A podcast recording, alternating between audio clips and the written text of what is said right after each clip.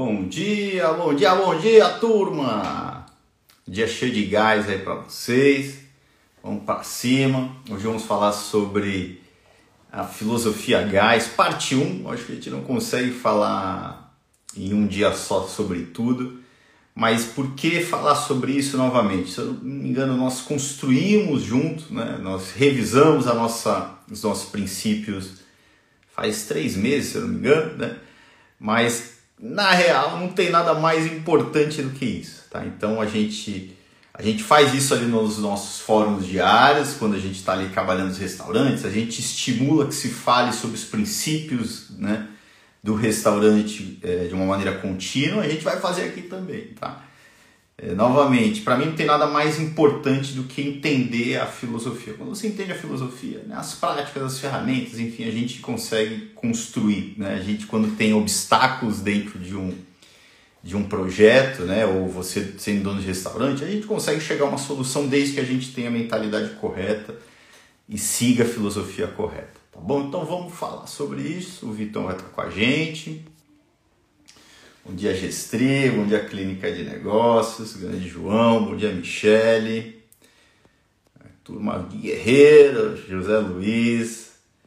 Bom dia, Ari. Bom dia, turma Daniele. Bom dia, Fernanda. Bom dia, Margarita, diretamente do Uruguai. Grande João do Algarve. Max, Alexandre, Johanna, Vitão. Vamos para cima.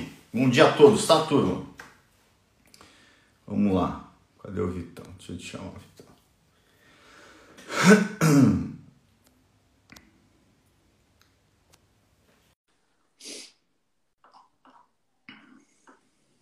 Chamou daí, cara. Será que vai dar certo hoje de primeiro?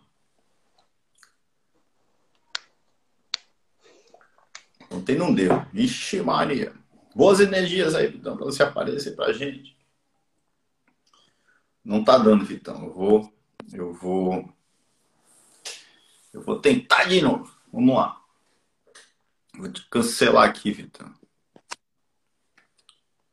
Turma chegando, turma chegando, avaliando a área. Minha mãe na área. Bom dia, mãe. Então as coisas aí, Marquinhos. Cadê aqui o Vitão? Vamos lá. Você me chama aí, Vitor? Deixa o Vitor entrar. Enquanto isso, turma, eu saiu a relação né, de quem levou a mentoria, tá? A gente hoje ainda tem algumas vagas, tá? É, para o curso, né? Hoje encerram-se as vagas. Vitor tá aí, né, Vitor? Vê se você me chama.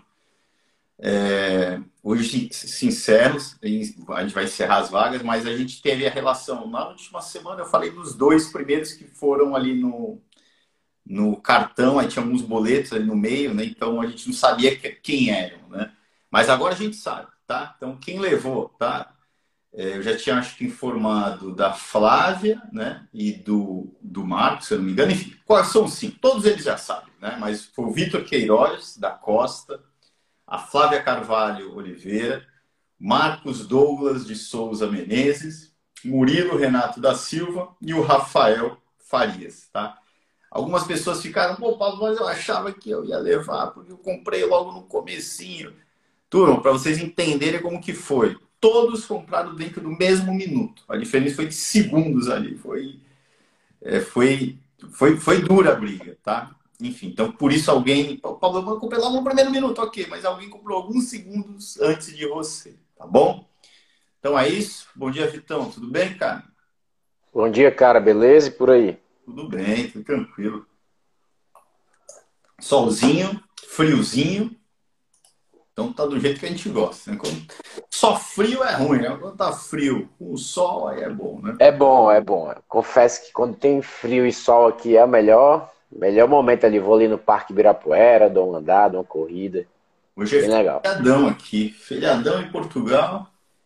E eu tô trancado, cara. Não posso nem surfar. Não posso. Por causa do, das restrições? É. Nos... Aqui começou de novo, cara.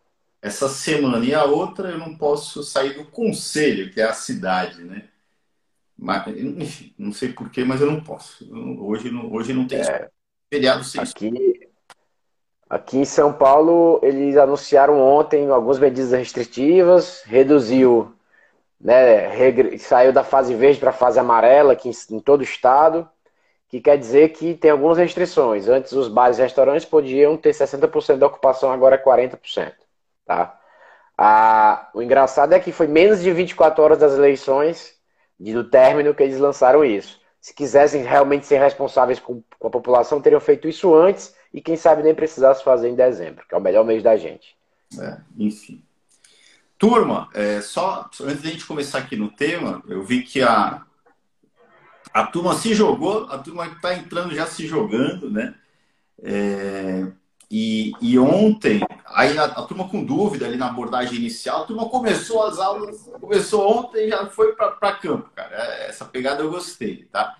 É, a, a, aula de. A, nós temos algumas aulas de abordagem, certo? Na própria plataforma. Nós gravamos um café com gás específico sobre isso. Mas se você quer se jogar hoje ainda não encontrou, porque até chegar lá nas aulas é, é, talvez demore, né? Enfim, me pergunta pelo WhatsApp que eu encaminho para vocês o conteúdo, tá bom?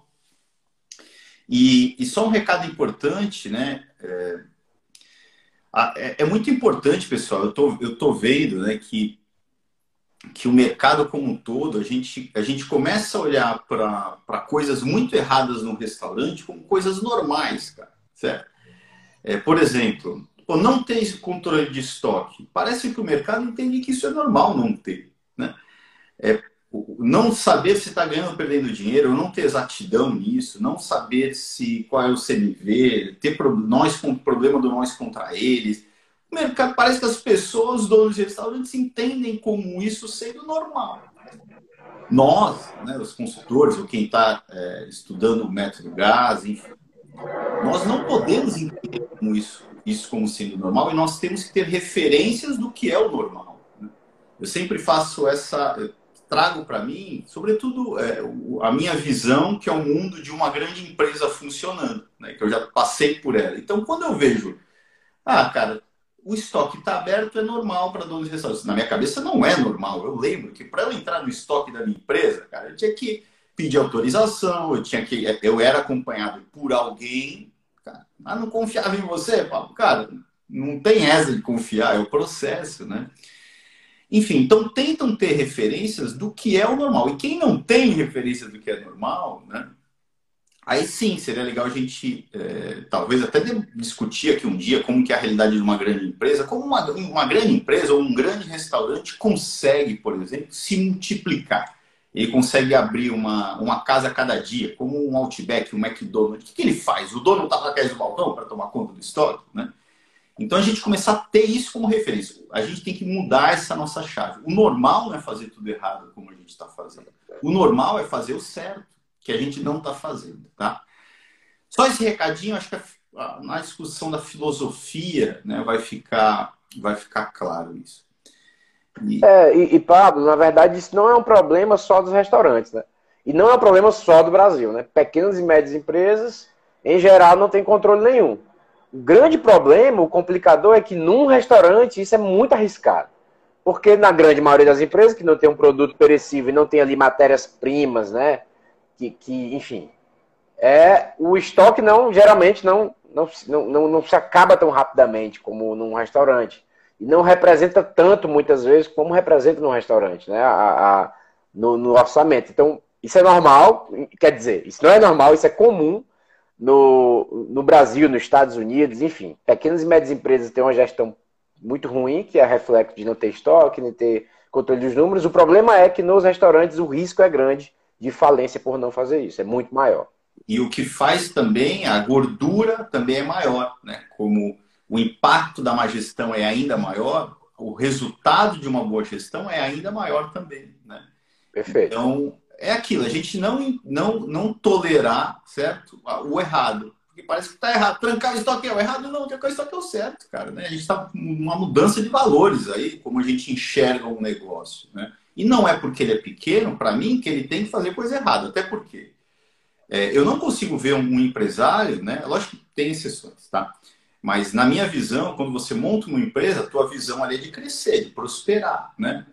Cara, se você não for fazer certo, você não vai prosperar nunca. Por que que, sei lá, quem, o Outback, vou falar Outback de novo aqui, prosperou? Provavelmente porque ele começou a fazer as coisas certas, né? Por que você não prospera? Porque você não está fazendo as coisas corretas. É, a, é aquela coisa, a empresa pequena, por, por se achar pequena, não, não aplica gestão porque acha que a empresa é coisa, de, é coisa de empresa grande, ela nunca vai crescer exatamente por isso. Então ela tem que ser pequena e ter práticas de empresa grande, né? Então essa é a ideia, só assim ela pode crescer. Eu sou pequeno, cara, mas a minha mentalidade é grande, minha mentalidade é de crescer, e minha mentalidade é de fazer o que é certo, né? E outra coisa interessante, Vitor, é, a gente fez lá, a turma foi para o desafio, né?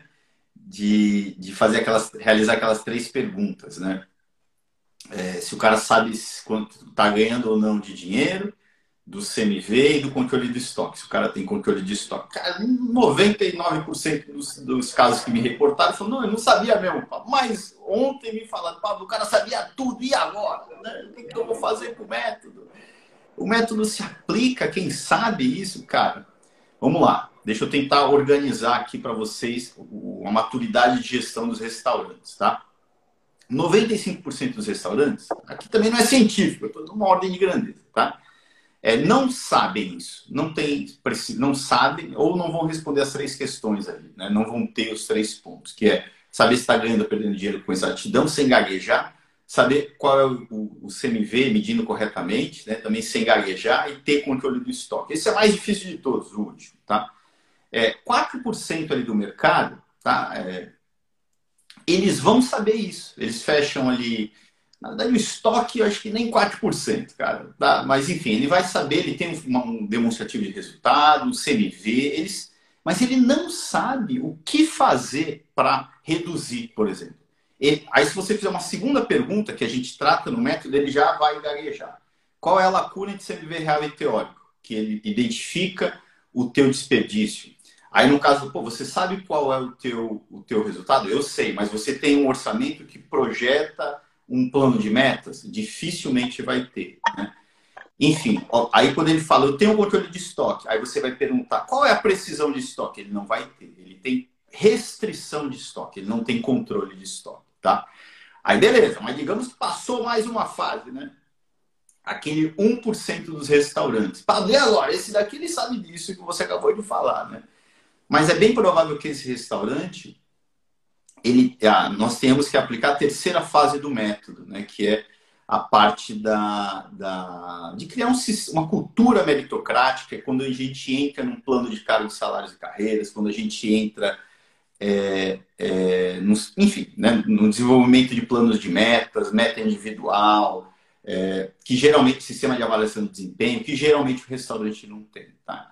Então, mesmo aqueles que, tão, que são 1% melhor do que todos, eles têm oportunidade. Inclusive, né, nesse 1%, existem práticas cirúrgicas do, do, método que os ajudam também. Eu vou dar um exemplo. Né? O maior grupo de restaurantes de Portugal. Né? Eu dei um curso para eles lá. E um dos restaurantes, que tem estrela Michelin, é, aplicou uma prática do método. Fazia-se lá a lupa nos porcionamentos, colocava no, no formulário, né? o bruto do líquido, né? Ele media aquilo ali, mas ele não, não fazia nada com aquela informação, por incrível que pareça. A gente tirou do papel, botou na planilha e começou a analisar. Pronto, reduziu ali em mais de um ponto percentual o CMV só graças a isso. Tá? Então, a solução do método gás, ela vai para restaurantes das três fases. Mas o que você vai encontrar geralmente é o que não tem nada, né? Mas tem alguns que, inclusive, vão te procurar, né, Vitor? Eu quero, ó, eu tô te procurando porque eu quero crescer, né? Aí, esse daqui pode ser que, que a gente precisa padronizar os processos, as práticas, né? Então, o método ele encaixa para todo o mercado. Não se assuste quando o cara falar que já tem tudo ou que ele demonstre para você que ele tem. Você, com o tempo, né, você vai entender que tem que a gente vai além do que provavelmente ele tem, tá? Na verdade, Pablo, toda vida que eu pego algum caso ou um prospect, né, que é muito preparado, que tem muito domínio sobre muitas coisas, eu vou por um lado que eu sei que ele não tem domínio, porque eu acho que essa é a grande é a grande dificuldade, quem quer que seja, empresa grande, pequena e tal, pessoas, todo mundo, todos os restaurantes, toda empresa, eu acho que o maior problema sempre são as pessoas. Não as pessoas em si, mas a gestão das pessoas. Então, é, sempre que eu vejo alguém muito preparado, eu falo, cara, como é que é a tua relação com teus funcionários? Aí pronto. Fica calado, espera ele falar. Acabou-se. Então pronto. Aí eu vou, aí eu vou por esse lado. Legal, legal. E, então já vamos começar na primeira, na primeira princípio pronto. da filosofia gás. Pronto, né? Foi combinado, né, Vitor? Enfim, né? Qual que é o nosso primeiro? Ó, vamos lá. Filosofia gás, pessoal, são 20 princípios, né? Inclusive, quem está no curso agora, a gente tinha isso separado antes é, em, em, conceitos importantes e princípios. A gente decidiu unir tudo, né? E agora são os nossos 20 é, princípios, que inclusive eu vou. Essa aula daqui hoje vai lá para a plataforma, tá? Junto com a ferramenta da nossa filosofia que já está lá. Primeiro deles, né? E de novo, sendo repetitivo aqui, cara. Não tem nada mais importante do que a gente vai ver aqui hoje e amanhã, para mim, no método. Nada mais importante. Inclusive, o que eu sigo é isso, pessoal. A ferramenta, a prática, cara, aquilo ali eu, eu acho que é o menos importante. Tá? É a consequência, aqui é a causa, né? Exatamente. Então, quem domina isso daqui, para mim, tá apto a se dar bem com a vida, na vida, pelo menos é o que eu tento seguir para minha vida, me guiar, né? Para a tua vida pessoal, enfim, independentemente da tua carreira, né, para o teu negócio também, para a tua atuação como consultor, etc, etc. Tá? Vamos lá. Primeira, Vitão. Somente por meio das pessoas os resultados podem ser alcançados. É isso mesmo ou não?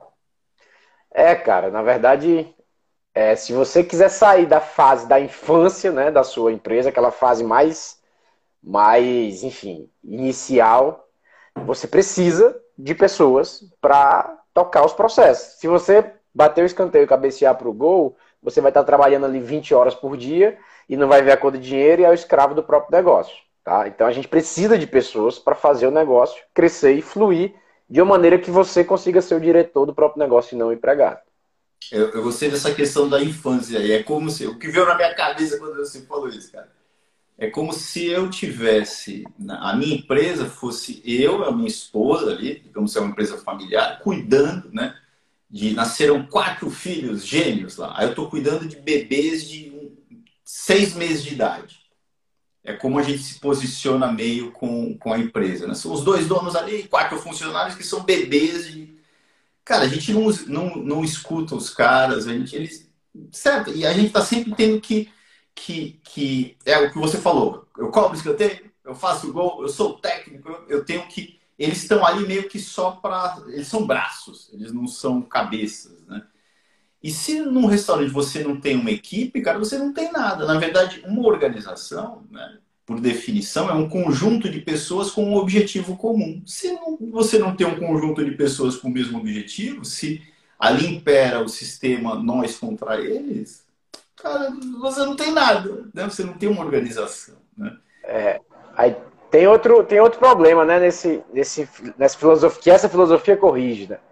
É, o dono, ele não confia que as pessoas e não, e não prepara as pessoas, né? Até porque são os bebês que ele só manda, só dá, enfim, só, só dá as, dire, as diretrizes, enfim, não deixa, não deixa ter autonomia.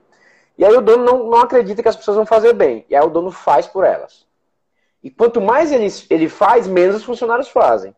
Quanto menos os funcionários fazem, mais ele se convence de que ele tem que fazer. Aí pronto, é um ciclo vicioso. E quanto mais ele vai fazendo, acreditando que as pessoas não, fa não, não, não acreditam nas pessoas, é, mais ele centraliza, mais ele passa, de novo, como o Vitor colocou, a não dar espaço para as coisas se desenvolverem, mais ele fica dentro do furacão e fica cego, mais, é, mais distante a equipe dele vai ficando dele. Certo? Então, cara, é uma coisa que não faz sentido e tudo nasce de uma chave né, que, é, que a gente tem na cabeça, alguns donos de restaurantes aí, empresários têm na cabeça, que não, de não acreditar nas pessoas, cara, né? De entender isso, cara, a gente repete, cara. Ó, se você for entrevistar um dono de restaurante é, e perguntar para ele, quais são as dores, ele vai falar, Infelizmente, eu tenho, eu tenho pessoas aqui. Se eu não tivesse pessoas, né, se eu não tivesse que lidar com pessoas, seria muito legal ter um restaurante. Cara, então, ele está declarando o que ele, o sistema nós contra eles. Né? É. E eu acho que, na verdade, o um né, é o, mal, o maior mal, né? esse primeiro princípio, é o maior mal de todos, né, Vitor? Em muitos projetos, a gente tem que que enfim, e, e, virando essa chave ali na cabeça do empresário. Mas não dá para virar essa chave falando só, tá, pessoal? A gente fala, né, mas a gente também comprova com desenvolvimento de processos, onde ele começa a se libertar porque ele viu que o processo fluiu sem ele, né? Aí um exemplo é o processo de checklist. Porra, antes a gente tinha que chegar lá, cara, né, para abrir, para olhar para tudo, senão as coisas não... Alguma coisa dava errado? Não, a partir de um momento que você cria o checklist, não, a equipe está preenchendo o checklist e está observando aqueles mesmos pontos que ele olhava, né? que ele achava que dependia dele. Pronto, criei um processo. Né? Então você vai né, é, libertando ele, vai abrindo os olhos dele, é lógico que também vai martelando né, que, é, sobre isso, sobre o sistema nós com que está existindo ali, vai tentando tirá-lo, descentralizar a gestão, porque para mim é muito claro, quanto mais um dono de restaurante ele está dentro da operação, mas ele atrapalha a própria operação. Ele tem que estar tá no papel de diretor, certo? É lógico que um restaurante é muito pequeno, não tem jeito. Ele tem que ser o diretor e o gerente. Mas se não, ele está atrapalhando, ele não está dando espaço para as pessoas corrigirem os problemas. Ele, ele, ele tira oxigênio da equipe. Né? Aí vem também, por exemplo, fórum diário. Por que o fórum diário? Para a gente, de uma maneira organizada, é, é, é, organizar ali um sisteminha para que as pessoas que fazem parte né, da, da empresa passem a resolver os problemas, tá? Mas, enfim, eu acho que esse é o grande mal, que a gente trata com o método, né? Não é tratar só com discurso, trata com práticas do método. É, e é, se não é para desenvolver pessoas e processos, é melhor nunca empreender. É melhor nunca deixar de ser um assalariado e abrir uma empresa. Se você abre uma empresa para você não desenvolver as pessoas e os processos dela, cara, vai dar tudo errado. É melhor ficar lá onde você estava, ganhando seu salário, porque depois você vai se tornar empregado da própria empresa, e empregado e você é o próprio chefe e você é um péssimo chefe, né? Chefe, entre aspas, líder. Então é melhor nunca empreender, cara. Precisamos desenvolver pessoas e processos. É, você falou de processos, né? De for... Você falou de um processo que é o fórum diário. Aí se a gente colocar checklist, livro de ocorrências, aí a gente vai começar a criar uma empresa orgânica, né? Já puxando aí, agora isso que foi convidado, né? já puxando para o segundo, segundo princípio, ou filosofia. Legal. É, Pablo, agora... É isso aí, cara. Mas a primeira coisa, cara, é você, se é um dono de restaurante, faz assim com o dedinho. Ó. Se, tá, se o sistema nós com que ele está imperando, aí faz assim, a culpa, que provavelmente tem o dedinho aponta para alguém. A culpa é do mercado que não qualifica profissionais. A culpa é do Estado que não dá escola boa para formar as pessoas. A culpa é do concorrente. A culpa é sempre de alguém. Faz assim, ó, uh, a culpa é minha. Pronto. Melhorou 200%. Tá? A culpa é tua, cara. Você que criou esse sistema, cara. Você que montou a empresa ali e não está sabendo conduzir. Tá? Aí vamos para a próxima, Evitão. O sistema Bora. funcionar de forma orgânica. Me ajuda aí. É isso mesmo, mano? É, cara, na verdade, já complementando o que a gente está falando aqui, né? Se é para montar uma empresa e você fazer tudo sozinho, em todos os, os passos dessa empresa você precisa estar presente e precisa pensar em como fazer eles, cara, teu negócio tá, tá te consumindo e vai te deixar aí, enfim, de, um, de uma rotina maluca, né? Então a gente precisa de processos, precisa de pessoas capacitadas nos processos, bons processos para que isso aconteça organicamente. Então, quando está acontecendo no fórum diário, lá no meu restaurante, 8 da manhã, e eu tenho um líder aplicando esse fórum diário, com base num livro de ocorrências que foi registrado no dia anterior, e esse meu próprio líder abriu a casa através de um checklist de abertura, eu estou ainda dormindo e está tudo acontecendo. Eu estou tomando meu café em casa e está tudo acontecendo. E isso para mim é funcionar de maneira orgânica, além de que se desenvolver através do fórum diário livre de ocorrências de maneira orgânica. Perfeito.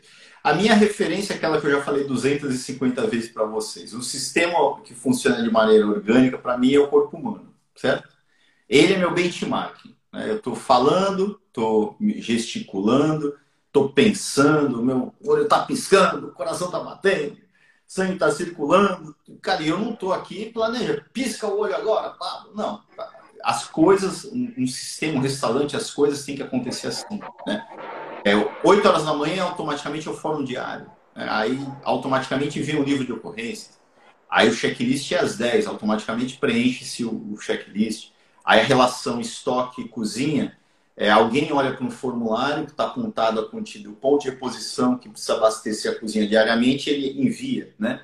Aí alguém olha para o plano de produção dos transformados, identifica se tem que produzir molho de tomate hoje envia-se, de acordo com a ficha técnica, as quantidades para lá automaticamente.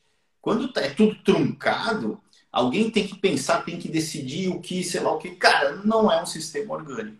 Aí a nossa, nossa missão né, é implementar um sistema que funcione de maneira organicamente. E para que isso aconteça, tem que ter gente trabalhando, cara. Né? A nossa equipe tem que estar tá, é, jogando o jogo. Se é uma pessoa só ali, o diretor, fazendo tudo, é impossível. Não, não tem sistema orgânico aqui para rodar. Pablo, aí eu vou te dar uma sugestão aqui ao vivo. Quem sabe um dos princípios da simplicidade fosse o próximo, né? Que aí encaixava perfeito. Se você quiser falar aí, pode falar agora.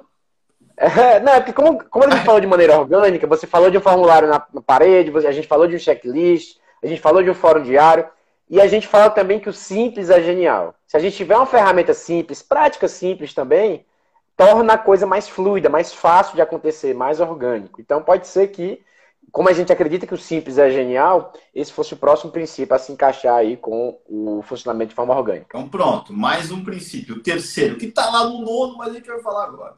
É, o simples é genial. Né? É, como que a gente faz isso, né, Vitor? Buscar essa, esses sistemas orgânicos, fazendo de maneira simples. Eu vejo, cara, a gente tem uma capacidade incrível, cara, para querer complicar as coisas, cara, né? Eu, eu, e eu já fui um complicador também entre nós. Cara, eu já apliquei o método GAS, por exemplo, de N maneiras. Já apliquei via Gantt, via sei lá o quê, via... Cara, Cara, uma ferramentazinha, um passo a passo. Passo um, dois, três, quatro, cinco, seis. Para mim é o mais simples possível. Aquela ferramenta do gás orçamento, eu já tive de vários formatos, onde preenchia aqui, aí alimentava lá, e saía sei lá o quê. Várias coisas, né? Cara, né, ali, preenche ali numa coluninha e sai, né? E... O nosso plano de trabalho é muito simples. É, é, mas lógico que o simples é genial. A gente não, a gente é. buscar fazer mais simples ainda, né? Essa é a busca. Eu vejo a turma fazendo o oposto, tentando buscar fazer o mais complicado, o menos simples sempre, né? Enfim, o simples, no caso, por exemplo, de, de uma. Cara, preciso enviar produto para a cozinha lá, né? O simples é alguma coisinha no quadro lá que indica qual é a quantidade que a cozinha precisa, né? Diariamente, ponto de reposição. Então é, é isso, né? A gente sempre buscar maneiras de fazer o mais simples possível o nosso cenário já é muito complexo de um restaurante. Um restaurante, né, como eu sempre falo aqui também, ele, ele mistura uma indústria com uma loja de roupa, sendo que a loja de roupa é muito mais difícil de ser gerida do que uma loja tradicional, porque tem uma experiência envolvida, tem meio que ali uma, uma peça de teatro dentro da loja de roupa acontecendo, né, um desfile de moda, sei lá. É muito complexo, com recursos escassos poucas pessoas no organograma para lidar com toda essa complexidade. Se eu, no meio do caminho, ainda complico, cara, aí não vai dar certo. Tá? Sobretudo para começar, né? Um, um, um, bebê, ele começa a gatinhar, depois ele começa a andar mais ou menos, depois, certo? Se você quer tirar da fase bebê para o software SAP, sei lá o que, ultra, e vai funcionar, não vai. Você tem um, é... um caminho a ser percorrido, né? É a mesma coisa de comprar um sistema para o restaurante e achar que já tem gestão. Porque você tem a tecnologia ali, mas não tem, não sabe o que está fazendo. Na verdade, às vezes eu, eu, tenho alguns clientes que eles me mandam, ah, eu já comprei essa planilha aqui de fulano e tal, e a planilha é bonita, você aperta no negócio e aparece outro. E eu falei, cara, mas e aí? Qual a precisão do teu estoque com isso aqui? Não, não sei. Falta ponto de posição? Não, não sei. Eu falei, não, cara, vamos lá, vamos aqui no simples. E toda vida eu faço algo bem simples eu não sou um mestre em planilhas, longe disso, eu sou bem fraco em planilhas, né? Estou melhorando muito a cada dia, mas o que eu faço dá certo. Tem eu resultado. eu também, eu sou nível intermediário, olha lá, hein, cara. Mas eu, eu, eu, talvez isso até ajude, né, cara? Que a gente tenta fazer mais as coisas mais simples. É, né? Quando você entende a lógica de que eu preciso aumentar a lucratividade, eu preciso aumentar a lucratividade, não importa como, importa é o resultado de aumentar a lucratividade. Então, cara, isso me libertou, né, cara? Entender que o que importa é, no final, que a gente tem um bom saldo de caixa, que cubra todas as nossas despesas operacionais, que sobra um dinheiro para mim. Então, eu faço do jeito que for, né? Do jeito mais simples possível, porque o que importa é isso. Não importa é, a forma, importa é o resultado nesse caso. Exatamente. Enfim, então na... o simples é genial, pessoal. Vamos tentar descomplicar a nossa vida. Né? Eu até gravei um vídeo no domingo, eu acho, A turma até tirou sarro de mim que eu tava com a blusa branca. Era meu pijama, cara. Estranho, cara. Blusa branca. Mas é o pijama é branco, o resto tudo é preto. Enfim, é para eu saber, não, agora eu estou de pijama, não estou trabalhando. para dormir, né? Para dormir. Enfim, é, o que, que eu falei lá, se eu não me engano? É, cara, a turma, é, sempre complica. O simples fato de você se comunicar, né, de, pô, bota todo mundo para conversar de maneira organizada, já resolve 200% dos problemas, cara. Na tua família, até falei da minha da família. Família é a mesma coisa, teus filhos, pô, junta ali na mesa no café da manhã, conversa sobre o problema, não sobre demanda. Já teve o problema, tenta antecipar, conversa todo dia ali com a tua família. Cara, resolveu, né? Enfim, né? O simples é genial. Vamos para cima, Vitão. Qual que é o próximo aí? É o que não é medido e visto não pode ser desenvolvido. Três. A gente pulou pro nove, estamos voltando pro três, tá? O que você acha dessa daí? Cara, na verdade, isso aqui é essencial. Eu vou tirar, eu vou, eu vou dar um exemplo aqui, nada a ver com a gastronomia, mas que eu, eu vi que, enfim, eu acho que eu tô ficando muito doido mesmo na consultoria. Eu tô, eu, eu tava com 94 quilos, né, um peso grande aí, enfim, graças à pandemia. E aí decidi em novembro, não, vou baixar de peso porque eu quero chegar em Fortaleza bem, feliz, magro. Eu fiz um acompanhamento diário do meu peso, né? Meu e da minha esposa. Todo dia a gente se pesa e anota um papelzinho. Cara, é incrível o impacto disso no meu dia para eu não comer besteira, para eu seguir a dieta, porque eu tô vendo ali o resultado, ou estou vendo um bom resultado ou um mau resultado. Das duas maneiras eu consigo me conscientizar e seguir o plano. Então, o acompanhamento diário da dieta, né, do peso, Tá, já perdi 6 quilos em um mês. Então, bicho, funciona. O CMV funciona para tudo. Mas por quê? Porque eu tô. Primeiro eu tô vendo, vi o peso, medi, né? eu medi, vi, né? No caso é a gestão visual, que eu tô tá na porta da minha geladeira, e aí eu me desenvolvo. E aí eu consigo ir seguindo o plano. Depois que você vê, não dá para desver, né? Como é que você fala? Não dá, cara. Eu não sei como é que eu falei isso, mas, mas, eu mas não tem como. Eu não falava que não existia, mas eu gostei. Não dá pra des, desver. Eu acho que é desver, eu acho que é desver. Enfim, mas é isso, né, cara? É... E a gente usa muito isso, cara. Por exemplo, vamos lá, o cara chega e fala, eu tô com controle de estoque. Ok, me, me mostre, me prove com fato que você tem um controle de estoque. Pronto, precisão do estoque. Então, eu, agora eu passei a medir, eu tenho um fato. Se não fica, ah, eu acho, ou eu acho, cara. Se você falar em algum momento que você acha alguma coisa, cara, você não, não tá sabendo de nada, você tá perdido, tá? É, o, aí no caso do peso, aí fazendo uma análise, uma prática que a gente, uma analogia, uma prática que a gente pratica, pô, é medir o CMV diariamente por meio da compra, dividindo a compra pela venda durante o mês acumulado num quadrinho. A gente está vendo o CMV ali todo dia. Eu tô olhando para ele, caramba, cara. se eu não olho para ele, eu só vou no final do mês tomar conta dele. Então é isso, né? Um, uma empresa, né, precisa do amparo racional dos indicadores e metas. Né? Inclusive, já vem a próxima, o próximo princípio, que é sem metas não há gestão. Né? Então, quando você é, começa a medir esses indicadores de desempenho e define metas, o que, é a meta? Né? É, um, é uma lacuna entre o teu resultado atual com o resultado que você quer ter, certo? Quando você cria essas metas, você coloca, como o Vitor colocou, a meta da redução do peso. É um, a, a, ele passa a praticar gestão, práticas de gestão para reduzir o peso dele. Quando a gente tem várias lacuninhas identificadas, a gente passa a praticar gestão para melhorar o CMV, para melhorar o ticket médio, para melhorar a precisão do estoque, para melhorar os rendimentos, para melhorar a satisfação do cliente, para melhorar a satisfação dos colaboradores. Cara, eu entro num outro mundo, é um mundo paralelo, é um mundo Matrix, certo? Porque o outro mundo é aquele que eu tô lá sendo tocado pelo dia a dia, pela rotina, pelo urgente, pelo apagar um incêndio. Esse é um mundo, certo? O outro mundo é o um mundo onde eu estou correndo atrás para me desenvolver, olhando para coisas que são importantes no meu negócio, que é o que a gente chama do ciclo do importante. Então aqui é isso. Sem, para mim, sem meta não tem gestão, porque senão você não sabe é. para onde você está indo, né? Qual é a grande dificuldade quando a gente entra num projeto e não tem nenhuma referência de números, né? Não tem nenhum número tenho nada. É, é porque eu não tenho uma lacuna a ser preenchida, né? Não tenho um ponto A, cenário atual, e um ponto B, cenário futuro. Eu só tenho um cenário futuro e eu não. Eu consigo até projetar um cenário futuro, beleza. é, eu, eu, quero reduzir o CMV, eu quero ter um CMV de tanto, né? Nem sei qual é o meu CMV.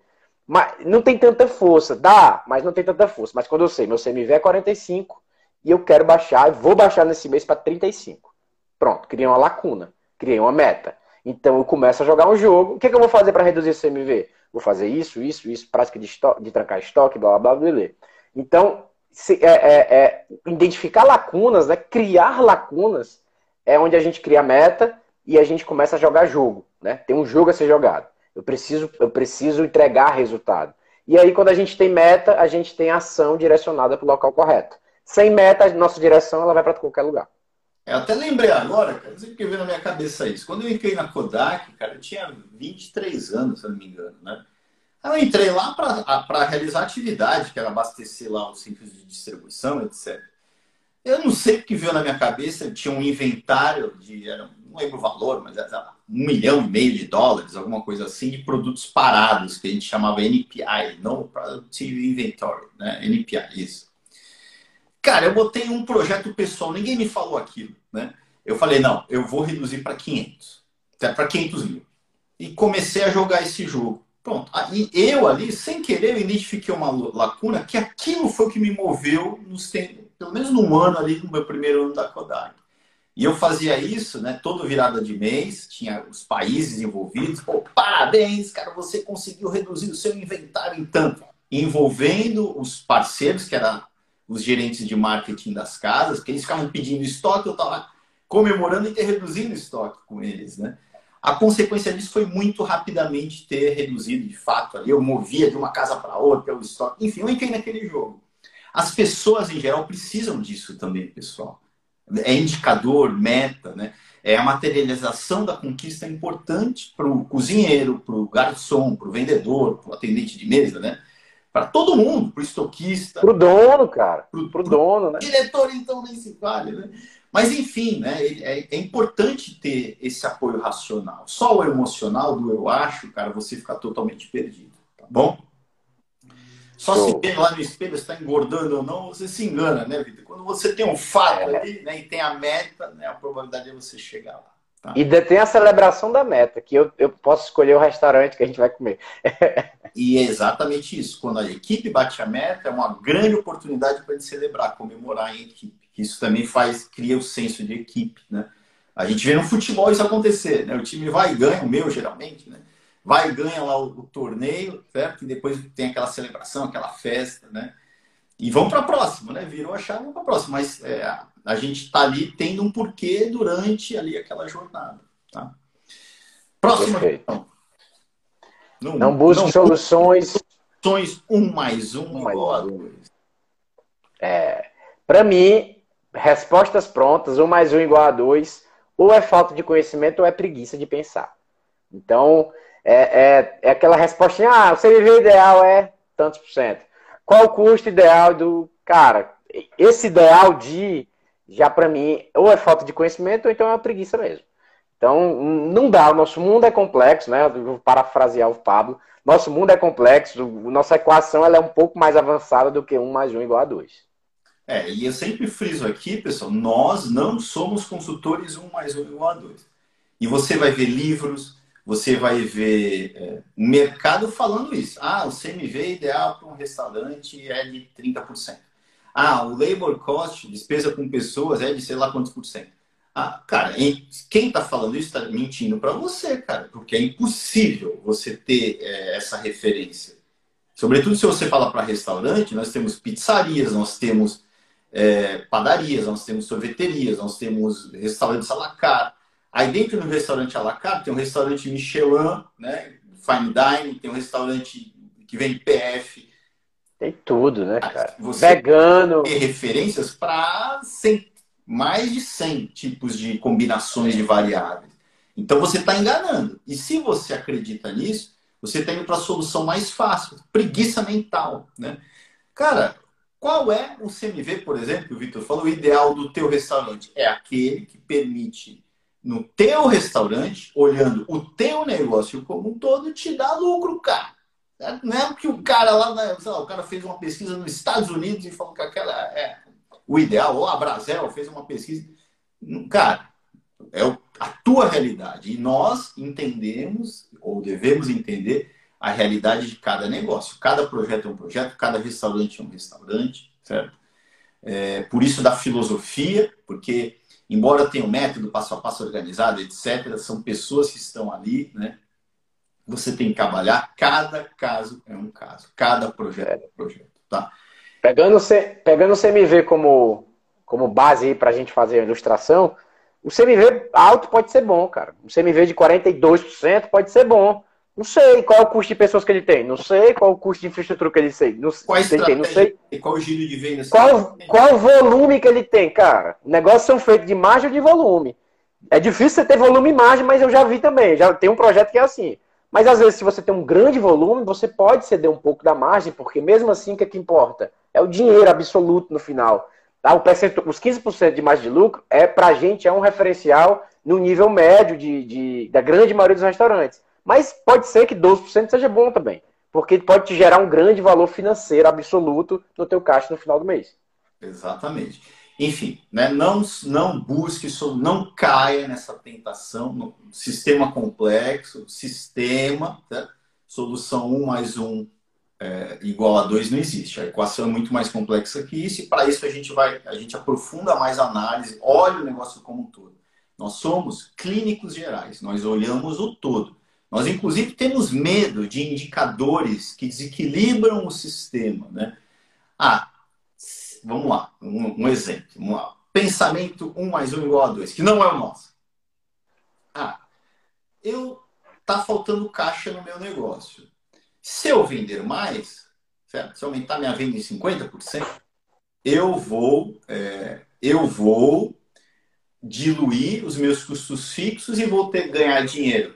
Não não é essa a realidade. Quem está pensando assim vai dançar, né? Então, inclusive, quem está quem tá indo pra, nessa leva aí de aumentar as vendas em 50% milagrosamente, cara, um restaurante não é é um sistema de onde você vende produto digital ali, né? Você precisa produzir para entregar, cara, né? É, a consequência, no nosso caso, você além de não ter é, de ter provavelmente um aumento dos custos fixos, né? Você vai precisar talvez de uma mão de obra maior, o teu CMV, caso seja descontrolado, tende a aumentar. Muitas vezes vender mais faz com que você perca mais dinheiro. Quando você vende mais sem ter uma estrutura operacional funcionando, rodando, você passa a impactar a satisfação de cliente do teu do teu cliente que já ia na tua casa, né? E você perde esse cliente. Então é muito mais complexo do que isso. Então não dá para pensar um mais um igual a dois. E a gente é. olha o todo para que isso não, não aconteça. É, tem uma. Tem um, enfim, é a heurística da decisão, né?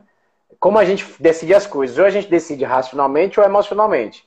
Essa decisão rápida, esse gatilho aí, ah, tô, tô vendendo pouco, tô ganhando pouco, vou vender mais.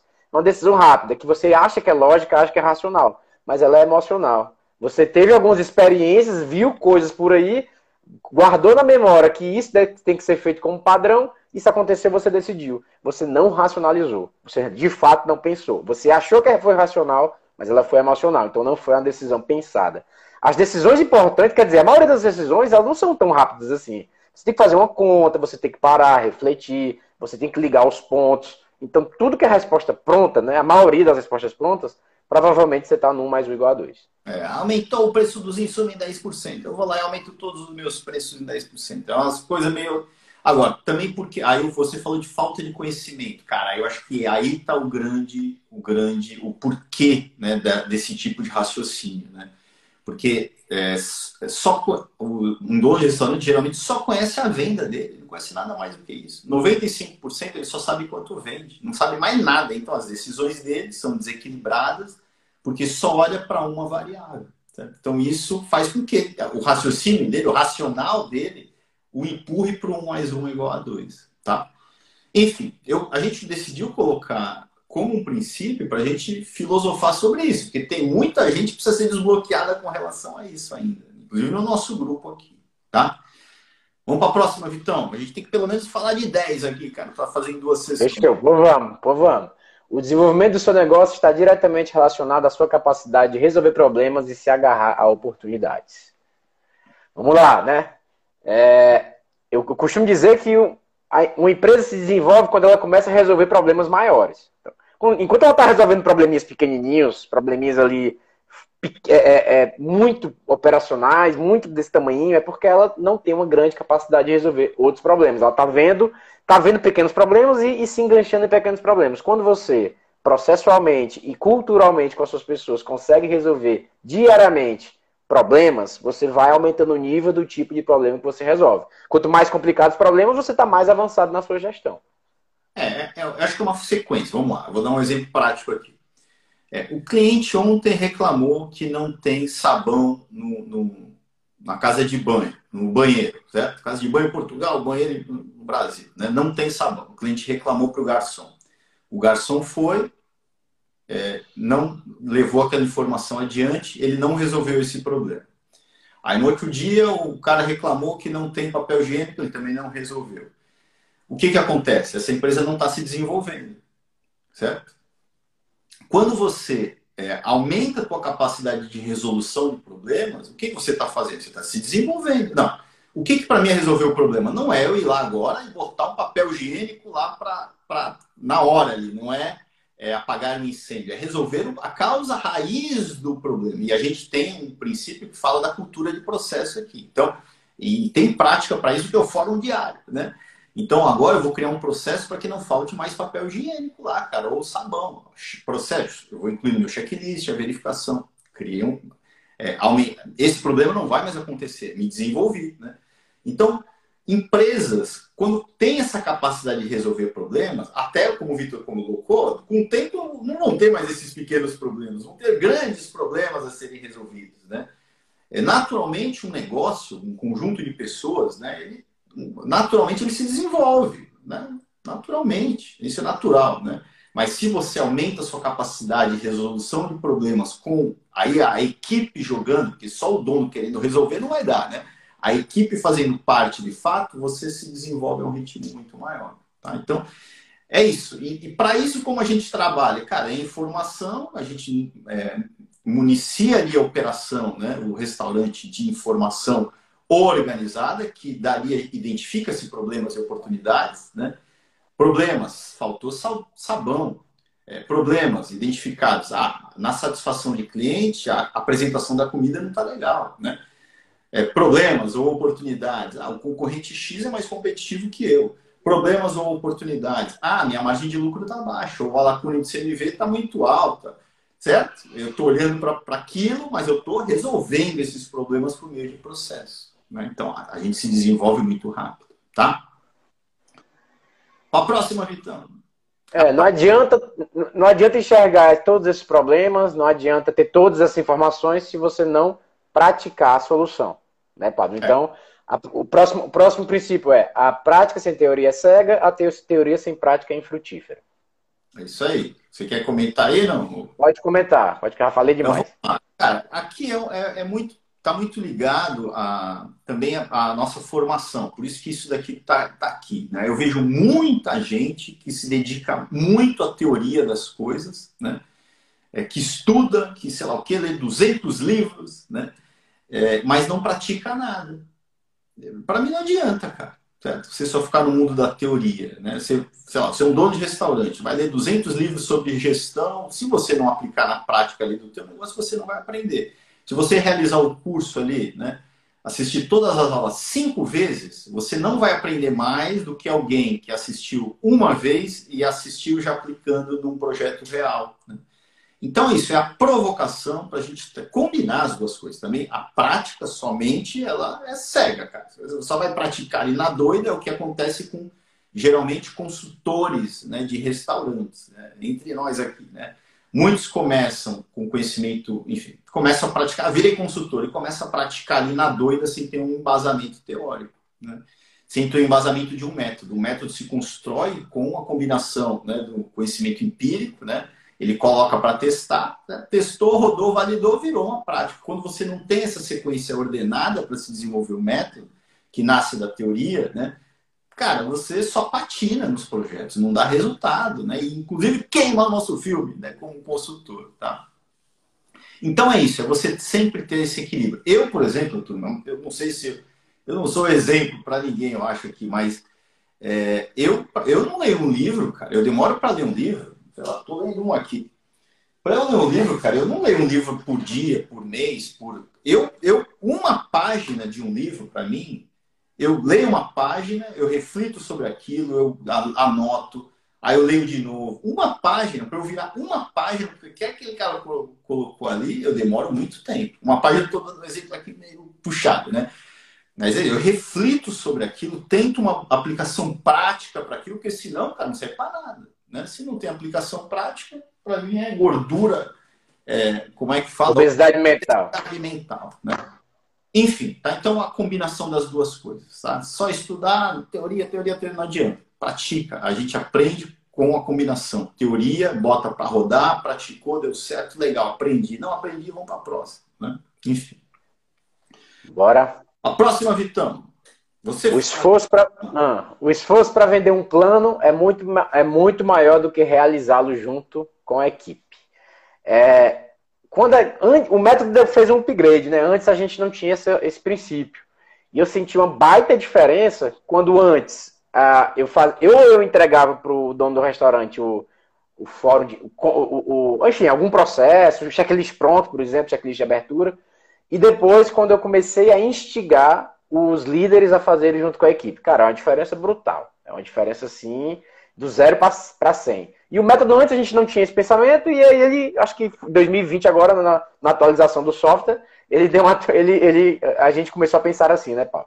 E eu senti uma diferença absurda, tá? E, e é muito mais fácil, o engajamento, o envolvimento, o comprometimento das pessoas com a prática é muito maior quando elas participaram da construção. A gente, a gente quer, vamos lá, a gente falou lá em cima que a gente precisa trazer as pessoas para o jogo, né? A gente precisa descentralizar a gestão, né? E, e a gente entende, que é teoria, né? Que as pessoas, para se envolverem, elas precisam se sentir motivar, se sentir parte do negócio. A motivação está muito ligada a ela sentir que, né? Ela contribui ali para algo efetivamente. E nada melhor, né? Vamos lá, vamos tentar entender aqui como funciona, como funciona a lógica natural aí de quem quer implementar um, um sistema de gestão num, num, negócio qualquer. Ele vai, ele tem padrões pré-estabelecidos, tem lá um checklist padrão, um manual de atendimento padrão. Ele vai e, e, e leva aquilo. Tá aqui, ó. Siga isso daqui, certo? Quando ele fala siga isso daqui, ele precisa vender aquilo para a equipe. É um esforço muito grande, né? E para piorar, a equipe não está, ele está perdendo a oportunidade de fazer com que a equipe se sinta parte da construção daquilo. Por que não? Você falar diferente, cara. Tá aqui, ó. A gente seria não seria legal a gente ter um checklist, pô, tá faltando é, sabão, né? Lá na, na casa de banho, certo? no banheiro, né? É, o que, que, a gente pode fazer para evitar? Será que não seria legal a gente ter uma, uma ferramenta que a gente, antes de começar a operação, a gente verificasse todos os pontos é, que a gente precisa observar? Ah, é, né? Seria legal, né? Vamos criar isso, turma? Vamos? Vamos, legal. Então, quais seriam esses pontos, turma? Pronto. Aí eles colocam lá. Na, na semana que vem eu venho aqui para ver quais pontos vocês colocaram. Aí, aí eles me entregam. Tá aqui, pá, os pontos que a gente decidiu. Aí o que, que eu falo? Aí é isso mesmo? Eu falo, foi, foi o que vocês fizeram? Então é isso mesmo. Né? Vamos rodar, né? Mas entenda o seguinte, turma. Vamos a partir de agora, tudo que acontecer, a gente incluir nessa ferramenta. Houve um problema, certo? Que a gente julga que seria uma oportunidade. E vamos tornar esse documento vivo. Vamos sempre incluir mais uma aqui no nosso documento. Pronto, cara, criei um processo com a participação deles, eles, eles envolvidos com aquilo, eles comprometidos com aquilo. Se não, eu teria que estar toda hora lá, o esforço para vender é muito maior, eu entrego para ele já pronto, aí eu tenho que estar cobrando para que aquilo aconteça. É muito menos natural e a equipe se sente muito menos envolvida. Existe uma tendência de nós tratarmos as nossas equipes como bebês mesmo, né? Então, tipo, é tudo já mastigado ali para ele só seguir. Cara, o cara não se desenvolve. E em paralelo a tudo isso, vem a questão do desenvolvimento mesmo, dele se sentir parte ele construiu um checklist, ele construiu um manual de atendimento, ele tem que refletir sobre aquilo, é desenvolver, né? Eu estou tirando o cara ali do bebê para ele virar um adulto, cara, né?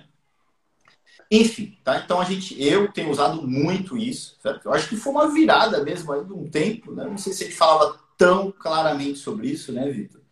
É, eu não é. praticava isso. A gente tem até algum, alguns padrões, ainda tem, por exemplo, manual de atendimento. A gente tinha até que tirar lá do nosso, da nossa plataforma, que ele lá está pronto, né? Mas eu acho que faz toda a diferença, tá?